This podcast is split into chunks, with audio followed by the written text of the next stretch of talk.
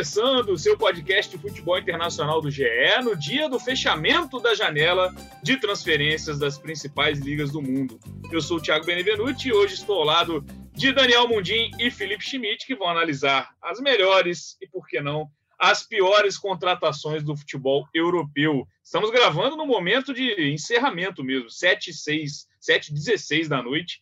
Estamos gravando, as janelas estão fechadas, os clubes ainda estão fazendo alguns anúncios pendentes. Mundim, bem-vindo ao Gringolândia. Considerações iniciais. Alguma te pegou de surpresa nesse deadline day, amigo? Tudo bem?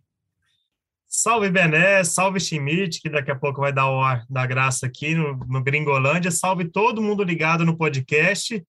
É, não, acho que, acho que todo mundo vai concordar com uma transferência que pegou todo mundo de surpresa nesse último dia, que é o Arthur no Liverpool, né? Com certeza. E, e, ainda e a gente ficou agora sabendo os detalhes da negociação é, quando ela foi anunciada, agora no fim do dia, no fim dessa quarta-feira, que surpreendeu ainda mais. Mas a gente pode falar um pouco, pouco mais sobre isso no decorrer do episódio. Pois é, e como os brasileiros foram protagonistas dessa janela, né? No ano de Copa do Mundo, isso é muito importante. Schmidt, suas, seus destaques para o Gringolândia de hoje. Fala Bené, fala Mundinho, todo mundo que ouve aí o nosso podcast. Cara, não tem como fugir do Arthur, né? É, depois o Mundinho pode trazer até mais detalhes, mas o Arthur ele estava negociando com, com clubes de um, de um certo patamar, e aí vem o Liverpool, que é um patamar, sei lá, cinco vezes acima desses clubes, né? E, pô, acho que foi uma grande surpresa. O Liverpool, a gente sabia que ele estava querendo é, um meio-campista, mas a opção pelo Arthur me surpreendeu. E pelos detalhes da negociação, né, Mundi? Mundi pode dizer melhor, assim, uma coisa até mais surpreendente ainda, porque não foi uma coisa assim, ah, vai de graça, a gente paga tudo. Não foi. O, o Liverpool meio que né, vai desembolsar uma graninha aí. Então foi um, foi um pouco surpreendente. Para mim, o Arthur foi a grande surpresa desse último dia. Pois é, uma terceira chance num gigante europeu, né? O Arthur. Exatamente. E quando a gente. Eu até fui olhar o nosso. Você convoca do futuro, em que a gente faz em 2018 no GE, é, a gente perguntou para os né, consumidores, né, para os nossos espectadores, leitores, internautas, como, como seria a seleção é, quatro anos depois, já pensando no Catar. O Arthur, cara, ele era o segundo mais votado. O Arthur só ficou atrás do Felipe Coutinho. Então era um nome que todo mundo esperava. Eu também me coloco nesse, né, nessa expectativa do Arthur. Quando ainda estava no Grêmio, já era pedido na seleção brasileira, já era um daqueles caras que ah, poderia ter levado em 18 na Rússia, mas poderia cravar que em 2022 estaria nessa Copa do Mundo com protagonismo no futebol europeu.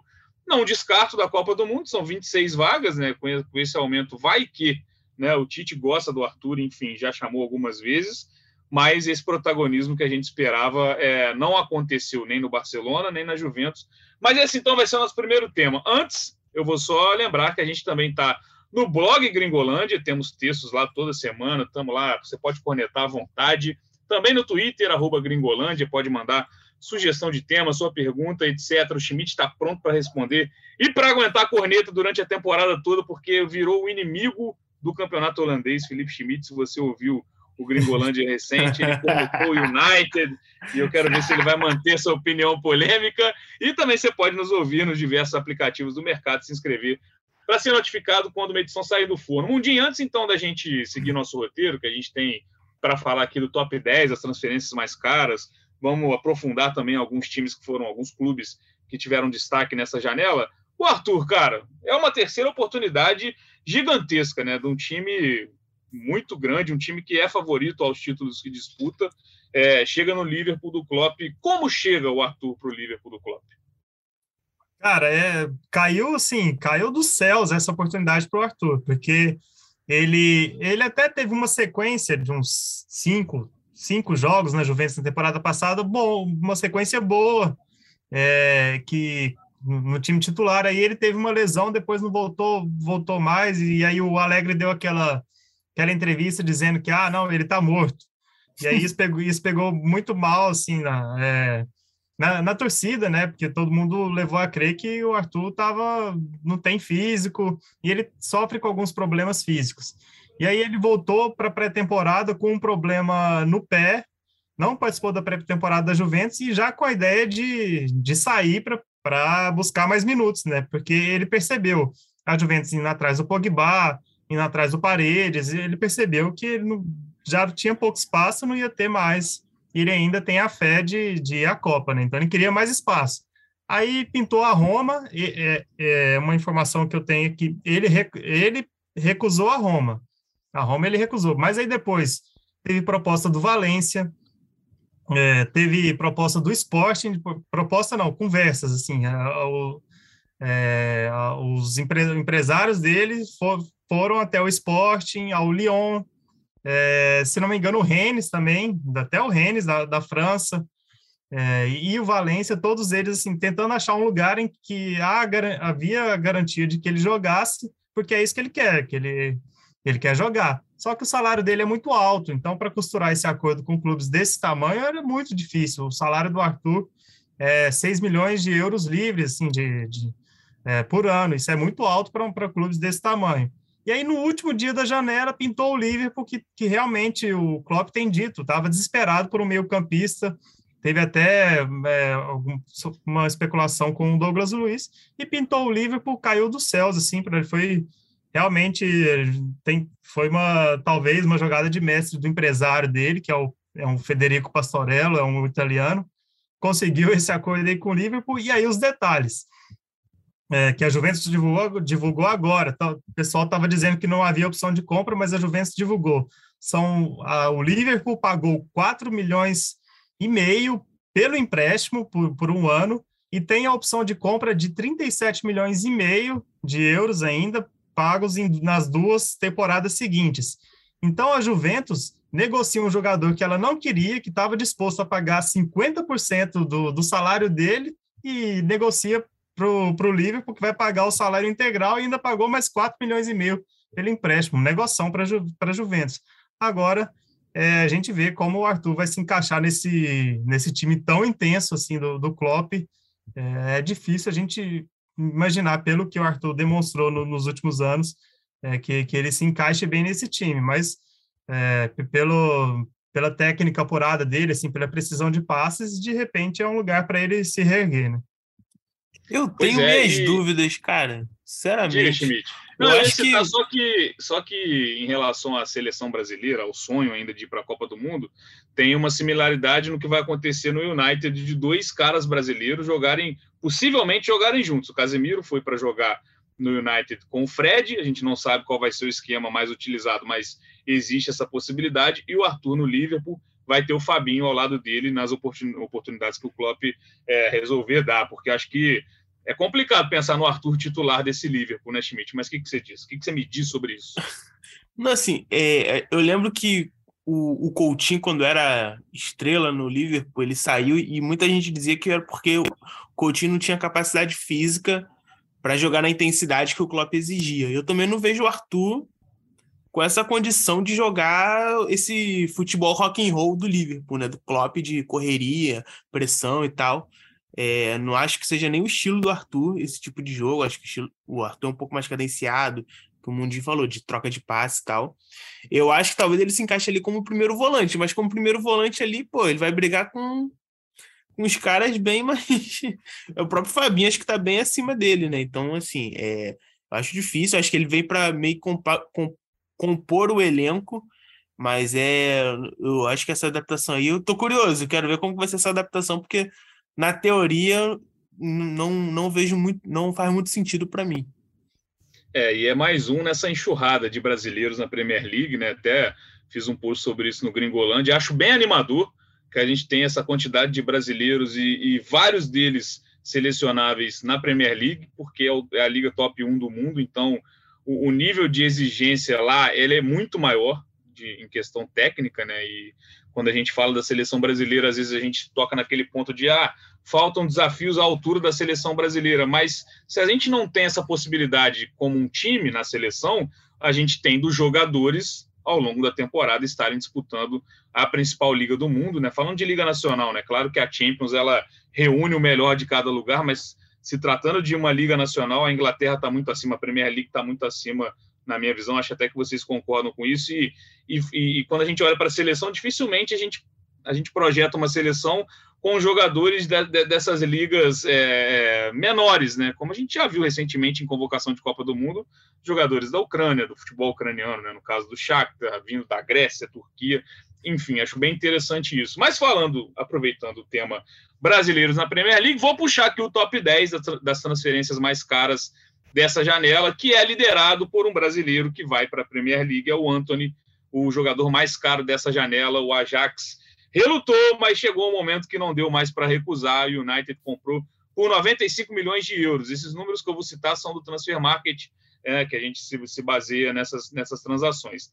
Segundo lugar, Fofaná, do Leicester para o Chelsea, 82,5 milhões de euros. Terceiro, Tchouameni, do Mônaco para o Real Madrid, 80 Darwin Nunes em quarto do Benfica para o Liverpool, 75. Casimiro, olha aí, outro brasileiro indo para a Premier League e outro brasileiro indo para o United, sai do Real Madrid por 70 milhões de euros, 70,65.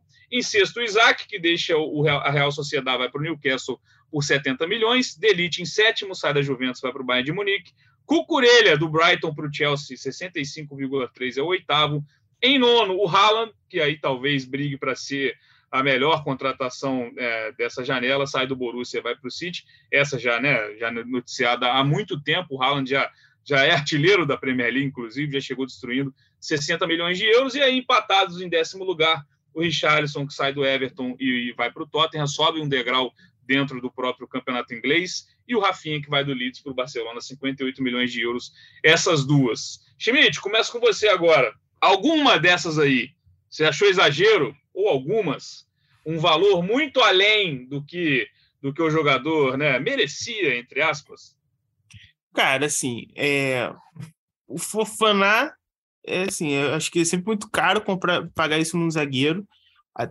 apesar dele ter, assim, do negócio fazer sentido, acho que faz sentido, é um zagueiro jovem, assim, acho completo fisicamente, já está adaptado na liga, né, o que geralmente encarece, né, é, mas eu acho que é sempre uma temeridade de pagar tanto num zagueiro, né? Vide, não estou comparando jogadores, mas vide o Maguire, que foi 80 milhões de libras, né? E tá aí fazendo a alegria dos atacantes adversários. Então, assim, acho que acho que tem muito isso, assim, essa questão de mercado, de inflacionar o mercado, dessa questão aí do, do Fofaná. Agora, de resto, cara, acho que tá, por exemplo, Casemiro. Casemiro é um jogador de 30 anos, mas, cara, é multivencedor e tem toda a particularidade do, do Manchester United estar tá desesperado, né? Foi uma, contra, uma contratação assim. O próprio Anthony já é uma. Os clubes que venderam para o United já perceberam que, pô, os caras começaram mal, tiveram que abrir a, a carteira aí para comprar jogadores, assim, né, de uma qualidade mais comprovada. E aí pegar, conseguiram tirar uma graninha mais, mas eu não vejo assim nenhum absurdo, não. O Van Basten falou que o Anthony é, é um absurdo, né? 100 milhões, né? Pois é, o Anthony que entra ali num, num, patamar de história, né? De todos os tempos. Ele, se eu não me engano, é, se torna a 13 terceira contratação mais cara da história. Então, é um valor bem considerável. Mundinho, suas considerações sobre esse top 10, né? E lembrando também que alguns outros brasileiros também têm seu destaque Gabriel Jesus sai do, do, do City, vai para o Arsenal por 52 milhões e meio. Paquetá chega para o West Ham por 42,95. Tem o Bremer na Juventus também por 41. Seus destaques aí desse top 10 e também falando desses brasileiros, Mundinho.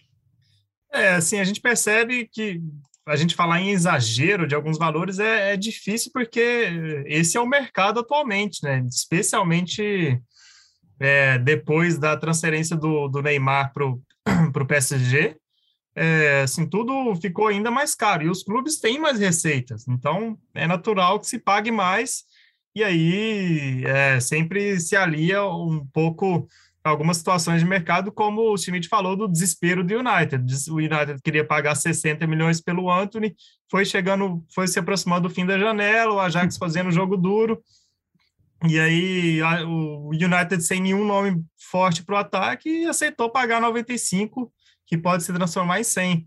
Para é, assim, eu vejo sim esse preço um certo exagero pelo Anthony, que é, é um excelente jogador, assim, não tem dúvida nenhuma, mas 100 milhões de euros, é, acho, acho, vejo sim um, certo é, exagero pelo, pelos números que ele teve na, nas últimas temporadas, assim, pelo que ele pode entregar e por não ser um jogador é, ainda com tão, tanta experiência na, na, na Europa, mas assim, é, o Anthony é um, um, uma das melhores promessas é, nos últimos anos. Então, ok.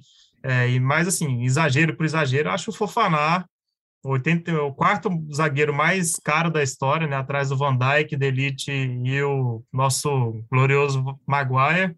É, 82 milhões de euros, mas o Chelsea foi atrás dele para não ter que pagar 90 milhões no Guivardiol, né, do, do Leipzig. Estava quase, quase pagando 90 milhões no Guivardiol, é, que, que também é um jovem zagueiro, e foi atrás do Fofaná, que é mais um exemplo de como a Liga Francesa fornece fornece jogadores para as outras ligas, né? O Fofaná que era do Saint-Etienne. É, mas é isso, né? assim, o mercado está inflacionado, né? E o Anthony, se chegar aos 100 milhões, pode ser a 13 terceira negociação é, nos, nos, seis dígitos, nos nove dígitos, né? Ah, no, me ajudem aí na matemática, mas é isso, nove dígitos.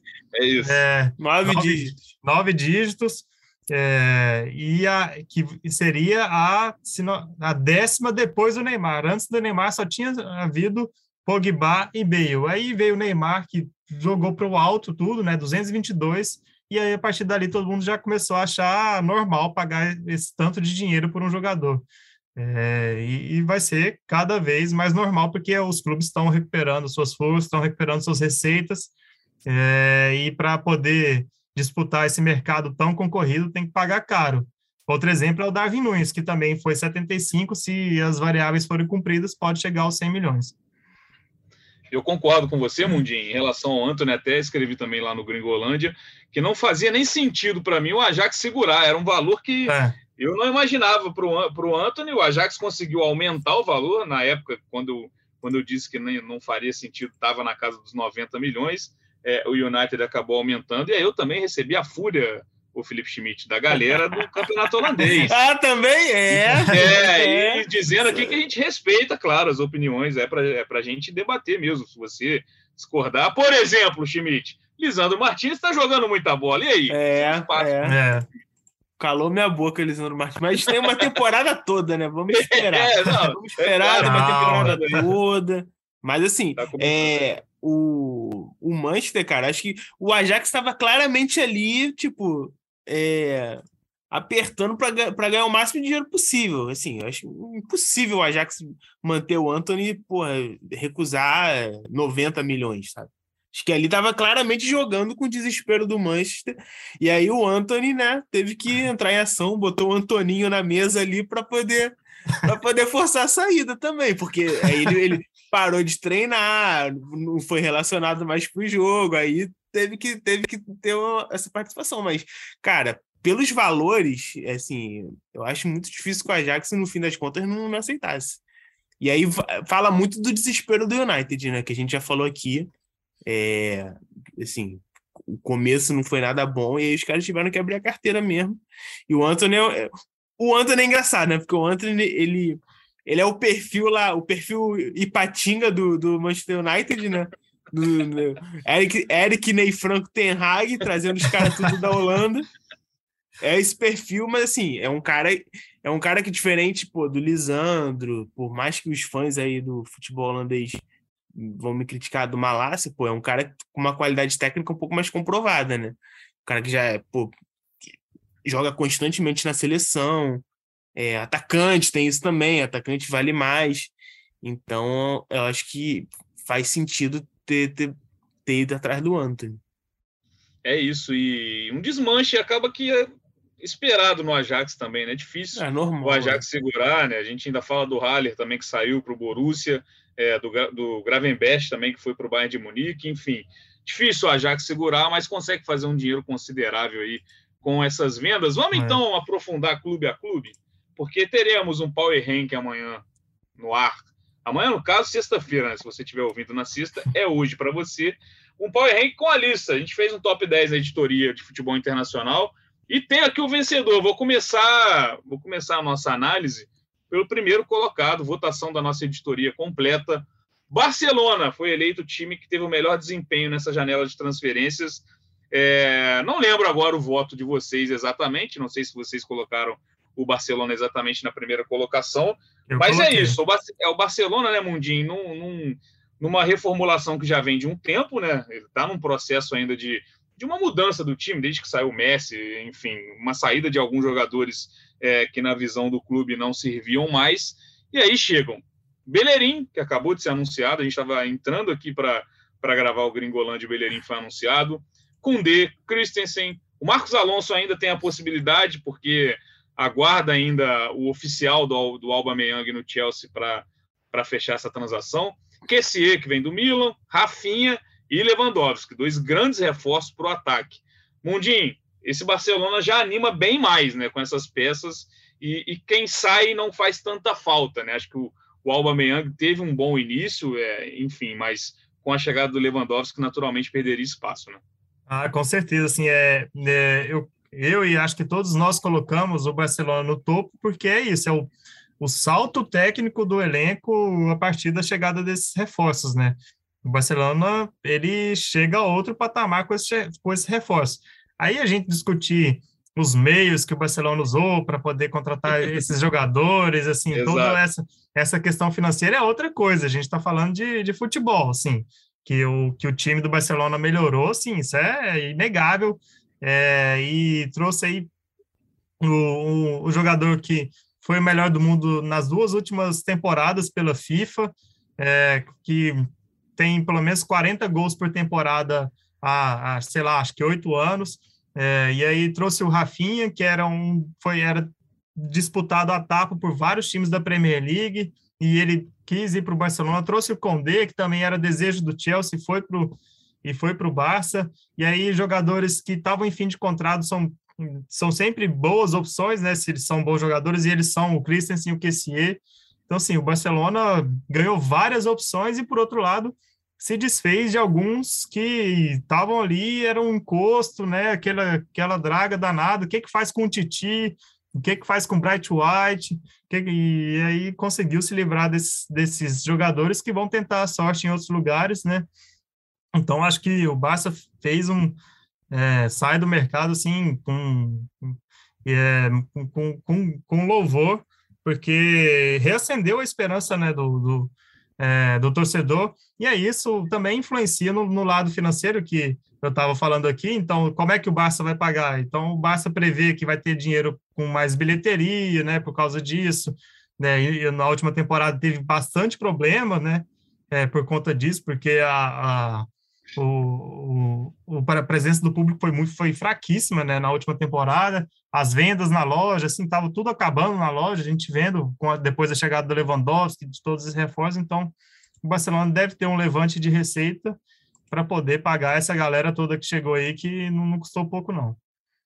Pois é, e um, uma peça que o Barcelona né, acabaria se livrando para conseguir as contra, contratações ficou, né, que é o Frank de Jong, que era um, que é um salário altíssimo, o Barcelona tinha essa, isso em mente, de liberar o de Jong, ele acaba ficando, Schmidt, e até essa permanência, claro, pensando como o Mundinho disse, né, pensando no campo e bola, mantém ainda um elenco, né? O Xavi tem opções não só para um time titular forte, mas se ele quiser mexer, se ele quiser mudar uma equipe no decorrer da partida, lembrando que o Barcelona já tinha um Ferran Torres para o ataque, né? Claro, tinha o Dembélé também, Ansu Fati, mas o Ferran Torres já é um reforço da janela anterior, né? Do meio da temporada é, 21-22. Então o time fica forte e o elenco também, né? É. Só para registrar aqui que eu não botei o Barcelona em primeiro, botei em segundo, justamente por causa desses malabarismos do Barcelona. Que eu acho que assim, é uma janela muito, muito cara, muito, muito surreal do Barcelona. Assim, um time que não tem dinheiro, tá ferrado é. E contrata uns caras, ninguém sabe se vai pagar, se não vai. Pô, ficou forçando os jogadores a sair. Pô, o De Jong, pelo Barcelona, tinha ido embora, acho que dia 1 de julho né? Sim. Pô, o Bright White, pô, teve até um. Acho que foi com o Bright White, né, Mundi? Que os caras acusaram o Barcelona de, de, de assim, assédio moral, né, para forçar o cara a sair. Então, assim, o Rick. Puig reclamou publicamente é, também é, da, das isso aí. do clube. Então, assim, é uma, uma coisa assim, aos trancos e barrancos, assim, o, Barcelona fez um no papel muito bom, né? Trouxe grandes jogadores, não, não perdeu nenhum grande jogador, tirando o Aubameyang, que também acho que não vai fazer tanta falta. Mas assim, a postura do Barcelona no mercado foi muito estranha, né? O, o Barcelona consegue inscrever os caras. Pô, no, acho que no, na véspera da estreia no, no Campeonato Espanhol nem escreveu todo mundo. Imagina se, sei lá, se não consegue escrever, sabe? É muito bizarro, por isso que eu não botei em primeiro. Mas, assim, realmente, no papel, é um time fortíssimo, que você falou, um elenco muito forte. É, e, e, assim, continua surgindo alguns jogadores, né? Já tinha o Gavi, já tinha o Pedro, que foi comprado uma barganha, mas veio novo ainda. Agora eles acharam o Balde na lateral esquerda, né? Tanto o Jordi Alba acabou, acabou que não saiu, né? Foi só especulação, né? Isso, é. Assim, o, tanto... Era outro que o, que o Barcelona é. queria se livrar. Tanto, e, tanto e que ele bateu o pé e ficou. O Balde veio da base, então, assim, além de ter esses meninos da base, é, é isso. O Barcelona ele, ele incorpora o elenco, tem muitas opções, principalmente no ataque, no meio, assim. Acho que tem até opção demais. Acho que essa segunda janela aí vai ter uma, uma, uma pequena limpeza ali, vai, vai fazer uma, uma um ajuste ali, mas de, de fato melhorou muito a qualidade em todos os setores. Já trouxe Kundê para a zaga, é, Lewandowski para ataque, Rafinha para ponta. Tem o Dembele que eles renovaram, e aí foi uma jogada legal, que eles, é, eles não perderam o Dembele de graça, ainda diminuíram o salário, que acho que foi, um, foi um, uma boa jogada. Mas é isso, assim, acho que o Barcelona no papel realmente se, se reforçou muito mais. O meu, meu número um foi o Bayern, que eu achei que o Bayern foi. É, exatamente. Já, eu já ia eu já ia perguntar isso. Fiquei curioso, né? Quero saber quem está acima do Barcelona. Já falou o Bayern e por quê, Schmidt? É, perdeu o Lewandowski, não. O Bayern teve sim uma perda muito sentida, né? Que, uhum. que foi aquilo também. O Lewandowski falou: ó, quero sair, e aí o Bayern jeito. não tem como segurar o cara que já já fez, né, já teve, já deu muito retorno esportivo ao clube. Poderia perder de graça, né? Porque só tinha um, Exato. um ano o Bayern é aquilo, né? Ele vai, vai pensando, claro, mas é. dessa vez tem o Mané, que a gente não pode negar que é um, um baita reforço também, né? É, e assim, eles trazem dois, dois moleques do Ajax de graça, né? Não, um é de graça, o mais, mais, mais eu não sei se fala. Mazaui, é o Mazaui. O Gravenberg, assim, é uma promessa enorme da Holanda, do Ajax, acho que foi uma ótima contratação. E o Delight para a zaga, né? Delight que não estava bem na Juventus, mas pô, tem um potencial enorme, eu acho que ainda tem. Então, assim, eu acho que o, o Bayern foi meio foi cirúrgico para mim. Fez as contratações boas, conseguiu trazer algum, o, o lateral aí de graça, então acho que pelo Mané, acho que é uma ótima contratação, acho que o Mané ainda tem muito para dar, acho que é uma boa reposição. É, e é bom ver também o Bayern assim, reagindo no mercado. O Bayern não é um, não é um clube que você veja como protagonista no mercado, né? Dificilmente eles entram nessa essa brincadeira de gastar muito, mas eu, eu gostei bastante do mercado deles. Ó, o Bayern, o Schmidt botou em primeiro, mas foi voto vencido. Na nossa lista, tá em quinto. tá em é. quinto o Bayern.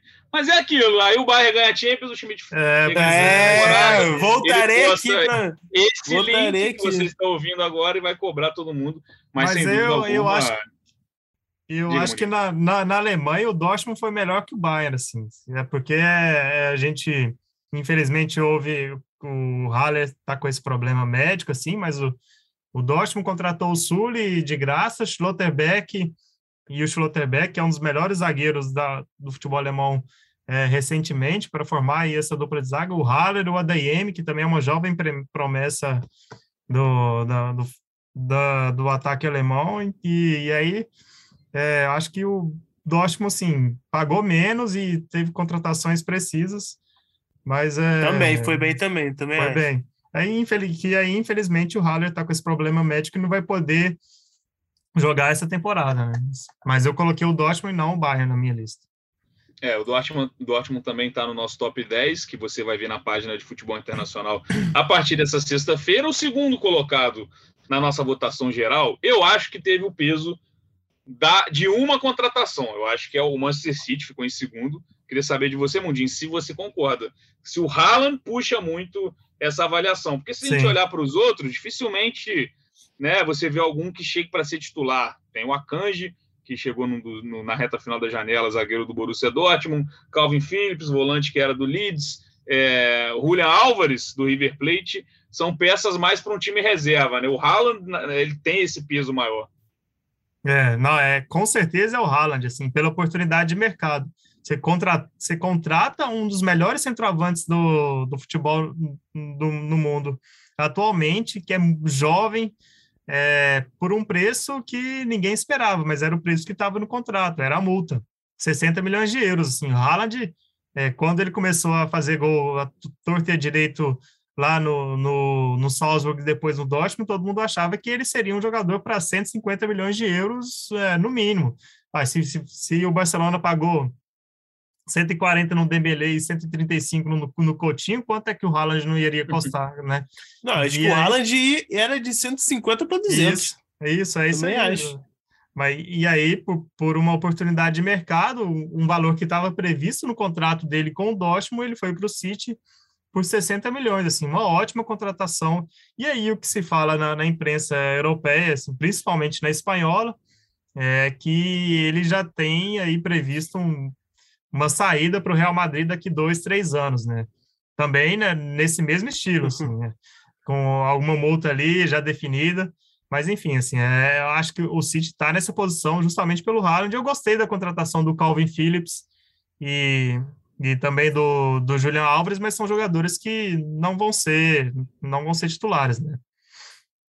É isso, Schmidt. O, o City teve algumas perdas, né? O Gabriel Jesus sai é, mas justamente também já pensando numa chegada do Haaland, né, porque ele queria minutagem, pensando em Copa do Mundo, e o Haaland vai ser ali aquele centroavante, aquele homem-gol do Guardiola. É, o Fernandinho, né, já, já, a gente já tem essa notícia, né, notícia há muito tempo uhum. que deixaria o City. O time, ele é muito bom. O City aparece como favorito a, a, a Champions na, nas nossas avaliações há muito tempo. Ele ganhou quatro campeonatos, né, quatro Premier Leagues em cinco anos, o Haaland é essa cereja do bolo, né? Só que a gente, a gente falou isso do Lukaku no Chelsea também, não sei se vocês lembram. Não dá para é, não dá para comparar, né, Schmidt? Mas é, o Lukaku tem essa, essa pequena, esse pequeno ponto de interrogação. Mas o Haaland já chegou destruindo, né? São nove gols já é, na Premier League. É. é era a peça ali para empurrar a bola para a rede de um time que já não, a gente não precisa nem, né? Se a gente ficar elogiando o City, é chover no molhado. O Haaland, para mim, é a maior barganha do mercado. Apesar de ter sido 60 milhões, para mim é a maior barganha do mercado que, que o Mundinho falou. Ele valeria, cara, acho que bateria aí o triplo do valor, assim, o valor justo dele, né? Né? É isso, né? É, é, a gente aponta a melhor contratação, né? Ou pelo menos candidata a isso, mas eu vejo o Haaland como a grande contratação dessa janela, está em nono nos mais caros, né?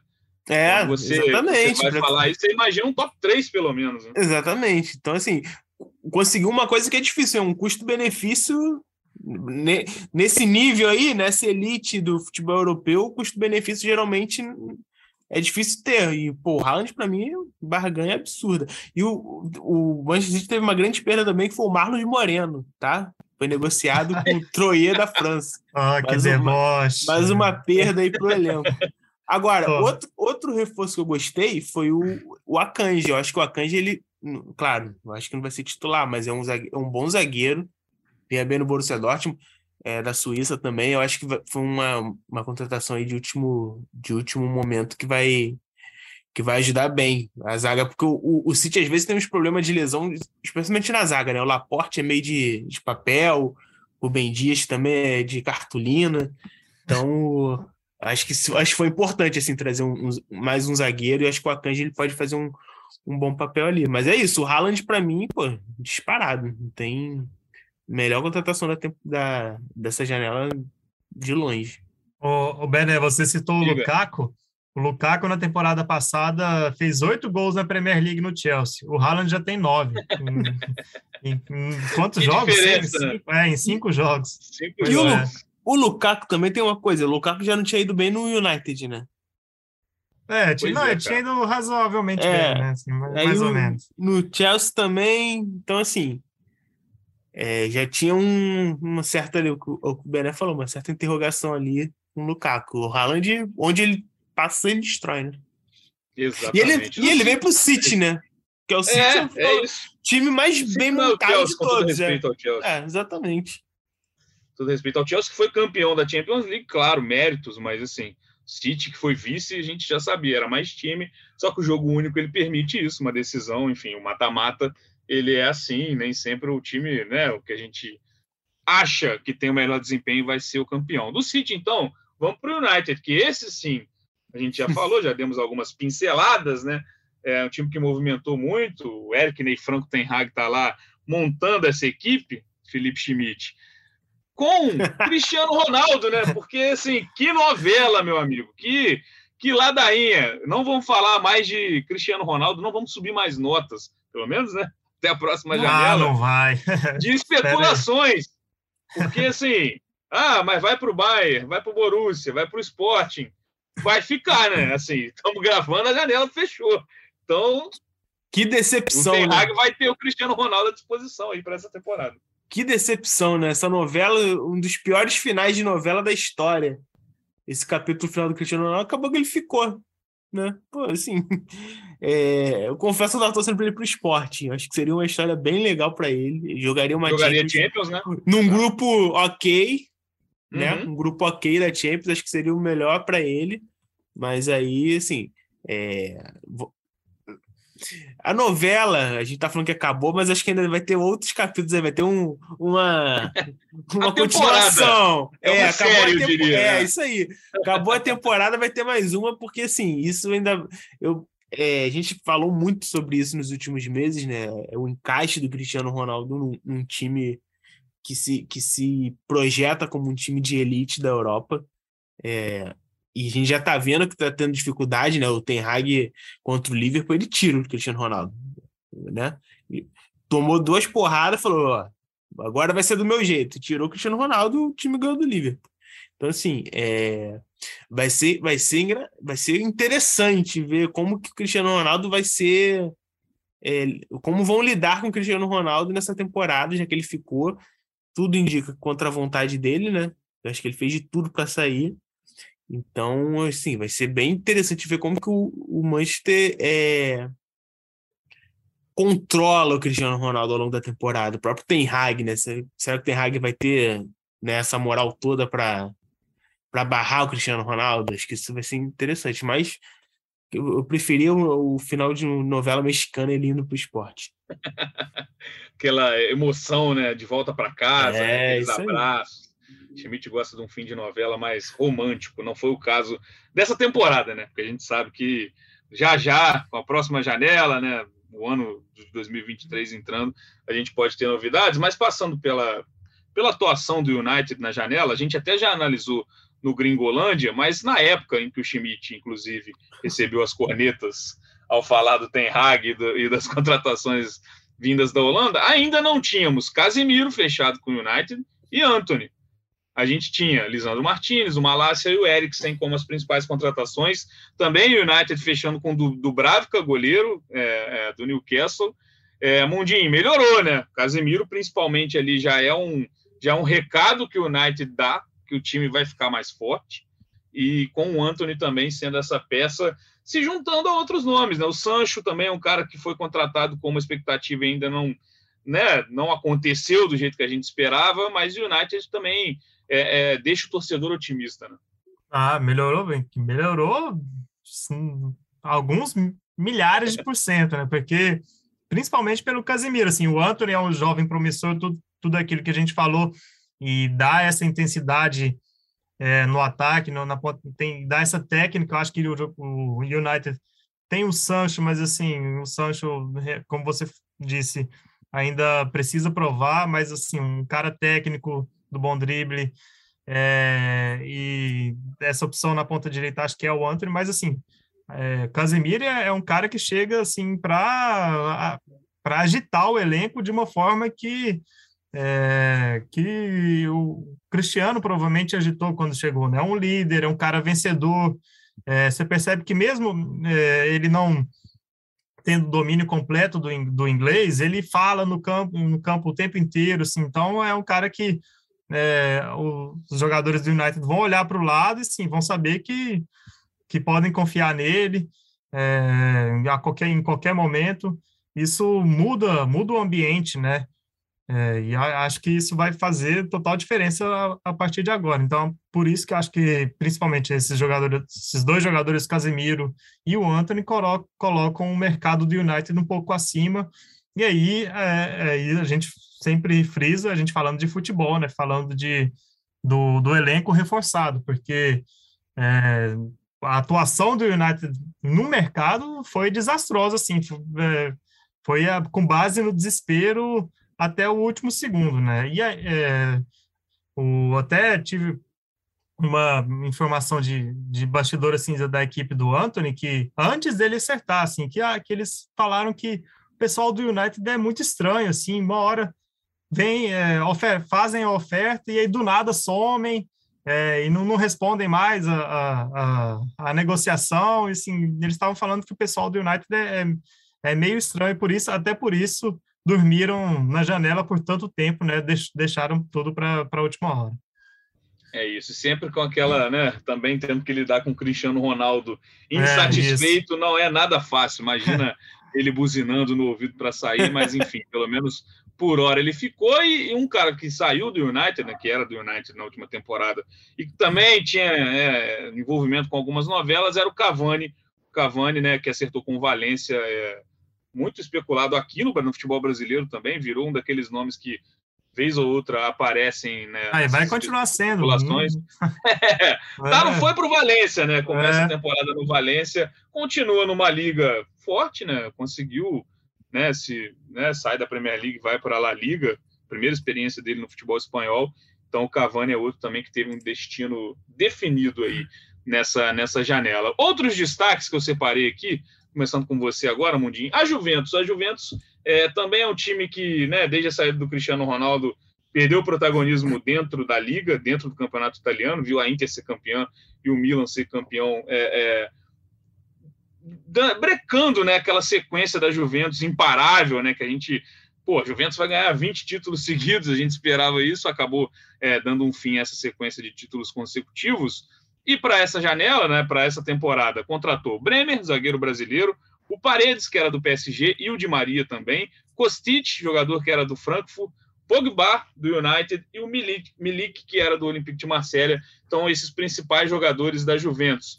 Também melhora, né? A Juventus que também teve algumas, né, alguns jogadores saindo, mas acho que nenhum, além do, de, do Delite, acho que se a gente para para ver essa lista, assim, nenhum é, é uma perda gigantesca. O Chiellini, por exemplo, foi jogar na MLS, já era um cara com a idade mais avançado. O Arthur sai também, né? A gente já, já, já falou sobre o Arthur. O próprio Dybala vai para Roma. Enfim, a Juventus também se reforça bem, Mundinho. Você coloca ela de volta a, a, a essa busca de protagonismo dentro do campeonato italiano com esses nomes? Acho que sim. A, a Juventus teve uma melhora significativa, eu acho. Sim. Traz o melhor defensor da, do último italiano, que é o Bremer. É, e aí, no lugar do, do Chiellini, que já por problemas físicos, jogava muito pouco, e o Delict, que não, não conseguiu se firmar, era bastante questionado na Juventus, né? E aí o Bremer vai fazer essa dupla com o Bonucci. Traz o Paredes, que também é um ótimo nome para o meio-campo, que a Juventus estava precisando, né? Que perdeu o Bentancur e aí agora o Arthur. E aí traz o Kostic, que é um ótimo nome do, do Frankfurt foi, é, foi destaque do Frankfurt no título da, da Liga Europa. Acho que vai ser uma ótima opção, talvez não titular, mas é uma ótima opção. O Pogba se lesionou, mas assim, é, é o Pogba, né? E para mim, a principal contratação é de Maria, é, sem custos. Eu sou grande fã do Di Maria, acho que esse ataque de Maria, é, Vlahovic e o Chiesa, Chiesa voltando de lesão, se, se a partir do momento que ele tiver mais sequência, esse ataque vai, vai ser assim é, um dos melhores da Série A. Eu acho que a, que a Juventus deu um salto, sim, de, de qualidade em relação à última temporada, assim, fez, fez um ótimo mercado, incluindo, incluindo as saídas e as, e as chegadas. Schmidt, te anima também, lembrando que teve também um investimento para a compra do Chiesa, né? O Chiesa que que faz esse ataque também, que eu vejo com bons olhos, né? O Chiesa, o Vlaovic, são bons nomes que a Juventus já tinha e se juntam a outros bons jogadores que estão chegando. E tem uma coisa assim, que a Juventus já fez em outras temporadas e aconteceu de novo, né? Trouxe dois caras assim experientes a custo zero, né? O Pogba, que assim, a gente não sabe como vai, vai ser de lesão, não sabe se, como ele vai jogar, né? Porque a passagem dele pelo United foi bem, bem aquém, mas ainda tem, pô, a qualidade técnica é ninguém duvida. e o Di Maria, que o Mundi falou assim, traz dois jogadores de muita qualidade, muito gabarito, muito, né, é, experiência e de graça. Então, mesmo vamos supor que o Pogba, né, nunca mais volte a ser aquele Pogba, pô, veio de graça, assim, é um risco controlado. Acho que a Juventus faz isso muito bem na Europa é, e fez de novo dessa vez. É, o Bremer, para mim, foi uma grande contratação. Acho que deu 40 milhões, mas eu ainda acho que é, se ele mantiver o nível que ele vem tendo, e acho que ele começou bem também na Juventus, é capaz de fazer uma revenda aí para um, uma Premier League da, daqui a um tempo também e ainda lucrar. Então, assim, eu acho que foi um, um, um ótimo mercado. Eu acho que já tinha feito um bom mercado no, no na última janela, contra o Vlahovic. É, vai se reforçando, vai se recuperando para recuperar esse espaço na Itália, né? Porque o Milan campeão, assim, um mercado bem discreto, né? A gente não vê muita, muita diferença. A Inter trouxe o Lukaku, que eu acho que é uma boa contratação, mas acho que a Juventus ela, ela recupera um pouco de terreno aí nessa disputa. Acho que para o Milan o grande, a grande notícia é segurar alguns nomes é, é, é. importantes do time também, Rafael como o Leão, Rafael Leão, no caso, né? que era um cara que despertava muitos olhares do futebol europeu. A gente falou então do Paredes e do, do Di Maria. Vou citar o PSG, o Paris Saint-Germain, que dessa vez não é uma janela galáctica como a anterior, né, de nomes que, que chegavam né, enchendo os olhos é, para jogar no clube. Claro, é, muito a fila puxada pelo Messi, mas o próprio Hinaldo chegava ali como um nome que a gente tinha até uma expectativa. Já saiu do PSG, foi para Roma, é, é, inclusive se lesionou na chegada a Roma. É, a gente tinha o Donnarumma também, o Hakimi, Sérgio Ramos, enfim, nomes de peso. Dessa vez, o PSG é, ele, ele se desfaz de, de muitos nomes que já estavam lá há alguns tempos, alguns anos, Ander Herrera, o Draxler, é, jogadores de meio campo, né, deixando além do Paredes, né, que a gente já citou, Kurzawa sai do time, é, é, Diallo sai também, então uma lista vasta de, de saídas e as chegadas, o, o Schmidt, qual você destaca mais nessa, nesses nomes que chegaram? O Vitinha já chegou, já é titular do time, é, já mostrou um bom futebol nesse início de campeonato francês, nos bons resultados, mas é um outro estilo de contratação. O Kaique, né? Kaique Andrade, nosso colega aqui é, de futebol internacional, fez também um post no Gringolândia falando disso. Não tem nenhuma contratação de da torcida receber no aeroporto, né? Dizendo, né? Botando, comparando com o futebol brasileiro. Mas são nomes pensados aí no mercado numa, numa estratégia diferente do PSG. Eu gostei bastante do mercado do PSG.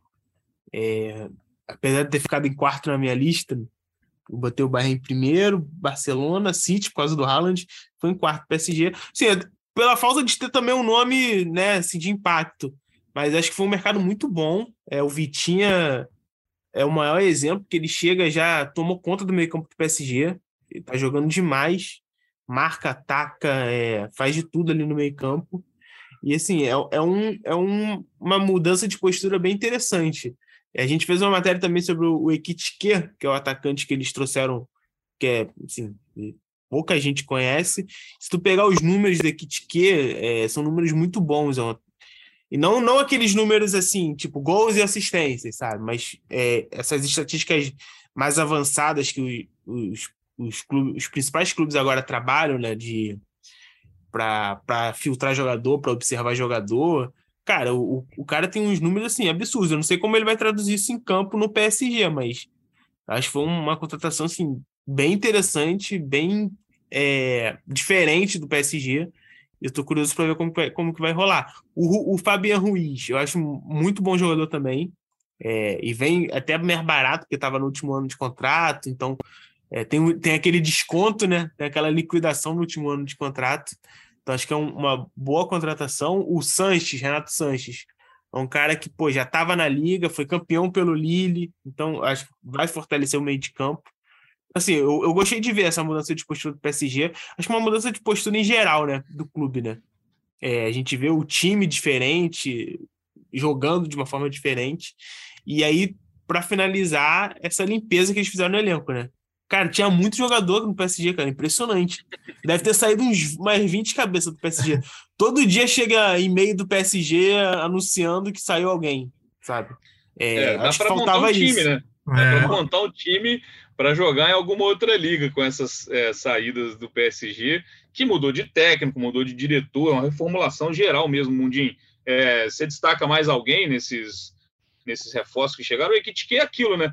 É atacante, então para jogar sendo é. atacante no PSG, que tem Mbappé, que a renovação também não deixa de ser um reforço para essa temporada, Messi e Neymar, você vai jogar entrando no segundo tempo e é isso, Sim. não tem muito né? A não ser que alguém se machuque, né? Batendo até na madeira em ano de Copa do Mundo, a chance para ele jogar ela vai ser a minutagem pequena ali.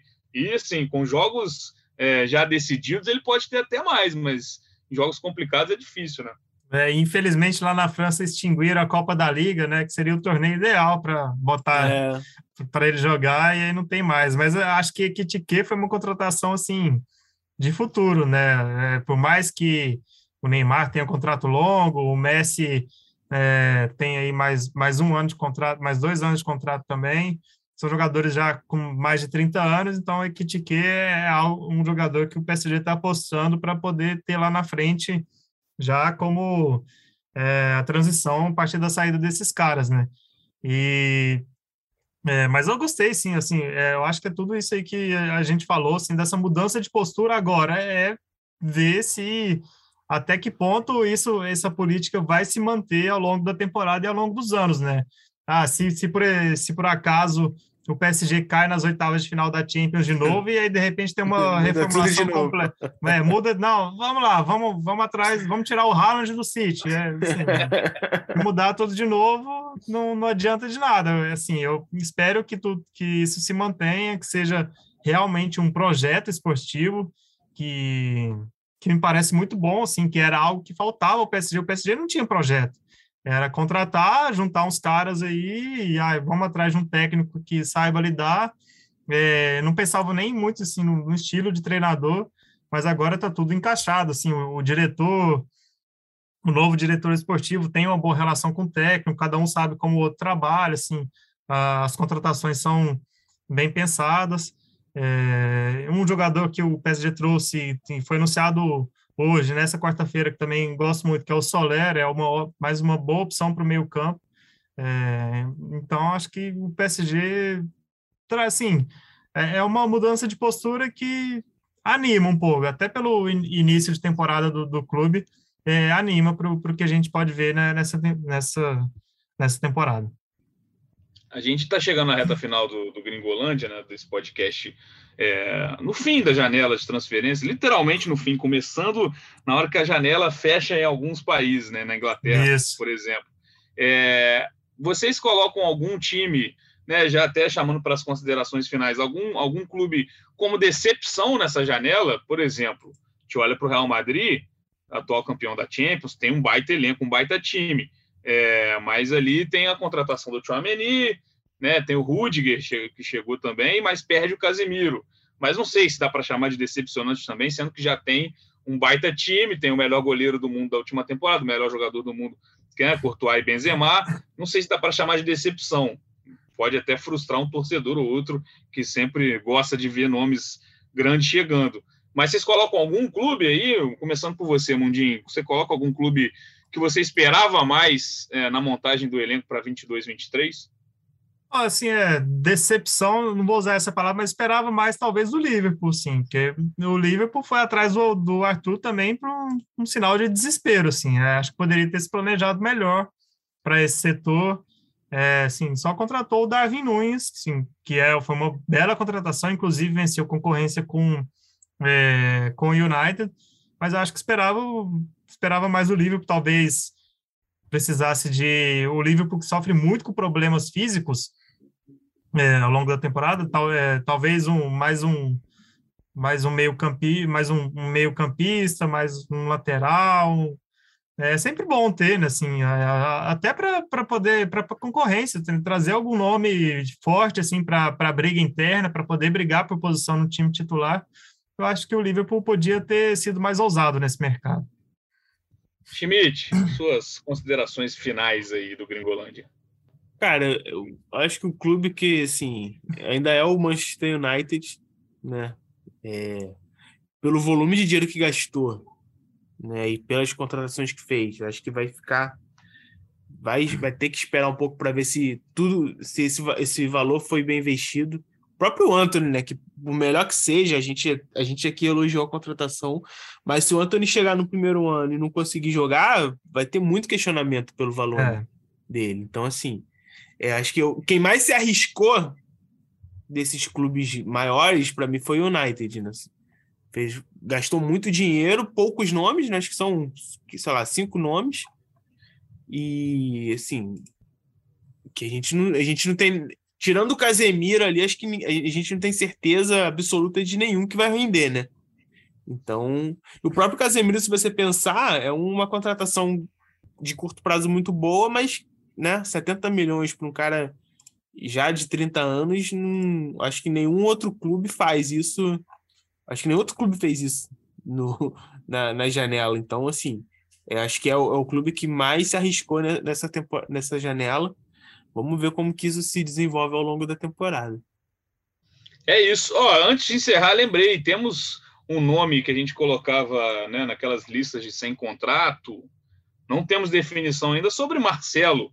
Ah, é Mas, Mundim, essa definição pode chegar em breve, né? Porque é um jogador livre, né? A gente né? A gente até especula, o que o Marcelo vai fazer, né? Não, não dá uma pista, a gente vê especulações, né? Será que vai tirar um ano sabático? Será que vai, né? Sei lá, até encerrar a carreira passa pela cabeça, né? Quando você vai colocar as opções que o Marcelo tem, mas também são cenas para os próximos né, capítulos, mesmo com a janela fechada. Sim, é. Marcelo e aí outro jogador que está sem contrato ainda é o Diego Costa, né? Que estava muito vinculado ao Raio Valecano, não foi anunciado. Mas em relação ao Marcelo, é curioso mesmo, sim. É, eu achava que ele seria teria espaço em algum, pelo menos algum time médio, assim. Ele, ele. Será final... que ele esperou, Mundim, para chegar ao fim da janela ele analisar cada. Ó, oh, esse Porque, contratou esse, bem, esse isso, contratou é. mal. Será? É uma possibilidade, cara. É uma possibilidade, mas, mas assim, é, a gente fala assim, o Marcelo, como jogador livre, ele, é, ele pode assinar a qualquer momento sem ser da janela, e aí depende do prazo de inscrição de cada liga. De cada liga, ele, Para ele poder jogar. Só que tem uma coisa, ele não vai jogar, pelo menos fase de grupos de Champions ele não vai jogar, porque a inscrição é só até amanhã. Então, assim, Champions ele não vai jogar. E era, era o objetivo principal dele, ele falou isso é, a, depois da final da última Champions, que ele achava que ainda tinha cancha para poder jogar a Champions. Então, é, se ele for jogar a Champions, só se ele, se ele for para algum clube para jogar é, o mata-mata a partir da, do ano que vem. É, mas, assim, é, surgiu a especulação que até depois foi desmentida por um jornalista da Sky Sports sobre o Leicester, ele poderia sim assinar com o Leicester depois do fim da janela para jogar a Premier League e, e as competições nacionais. É, mas a partir, de, a partir de amanhã, que é o prazo final, ele já não pode mais jogar as fases de grupos dos torneios europeus. Posso ser polêmico? É isso. Diga é, palpite, tá? Zero informação. Vem pro Botafogo. eu acho que ele vai se aposentar. Ó, oh, eu também não descarto nem um pouco essa possibilidade. O cara que já ganhou tudo cara, que é... tinha para ganhar. Cara, história de... no Real Madrid. O cara passou a carreira no Real Madrid. Ele saiu do Real Madrid, assim, tirando, sei lá, um Botafogo, que, que aí é, é totalmente, né, por paixão, o próprio Fluminense, uhum. onde ele começou, Tirando isso, nenhum clube vai fazer o olho dele brilhar, cara. Eu acho. Nenhum clube vai, vai, porra, vai, sabe, fazer ele, ele se animar. O cara ficou 20 anos no, no Real Madrid, ganhou tudo no Real Madrid. Qual o desafio que ele vai ter agora, sabe? Talvez, talvez um time grande da Europa que buscasse ele, um time que ali top, tipo um Liverpool, um, sei lá, o próprio Manchester United, talvez, talvez ele se animasse. Tirando isso, que eu acho difícil que algum clube desse nível vá atrás dele. O cara vai jogar na Turquia, que nem. Exato, Pô, exato. É, que nem fez o Roberto Carlos, né? Também. Pô, não vai. Eu acho que ele se aposenta. Marcelo, dá uma pista aí, cara. Dá uma pista. Bota um é. na rede social. O único, clube, o único clube para mim que faria algum sentido para mim seria o Valladolid, que é ali do Ronaldo, perto de Madrid filho dele, pô, joga ali no Real Madrid. Aí, se ele quisesse jogar mais um pouquinho, fazer uma temporada ali. Tirando isso, cara. É um bom Cenas, então, dos, dos próximos capítulos, não descarto também é, é, essa aposentadoria ou um período sabático, né? Vai que daqui a uns anos ele sente vontade de jogar aí sim no clube do coração ou no clube que o revelou aqui no futebol brasileiro. Não dá para saber, não dá para prever esse futuro. Amigos, chegamos ao fim desse Gringolândia. Tamo junto, brigadão pela participação. Até a próxima. Esse podcast teve edição de Lucas Garbelotto, coordenação de Rafael Barros e gerência de André Amaral. Valeu, tamo junto e até a próxima.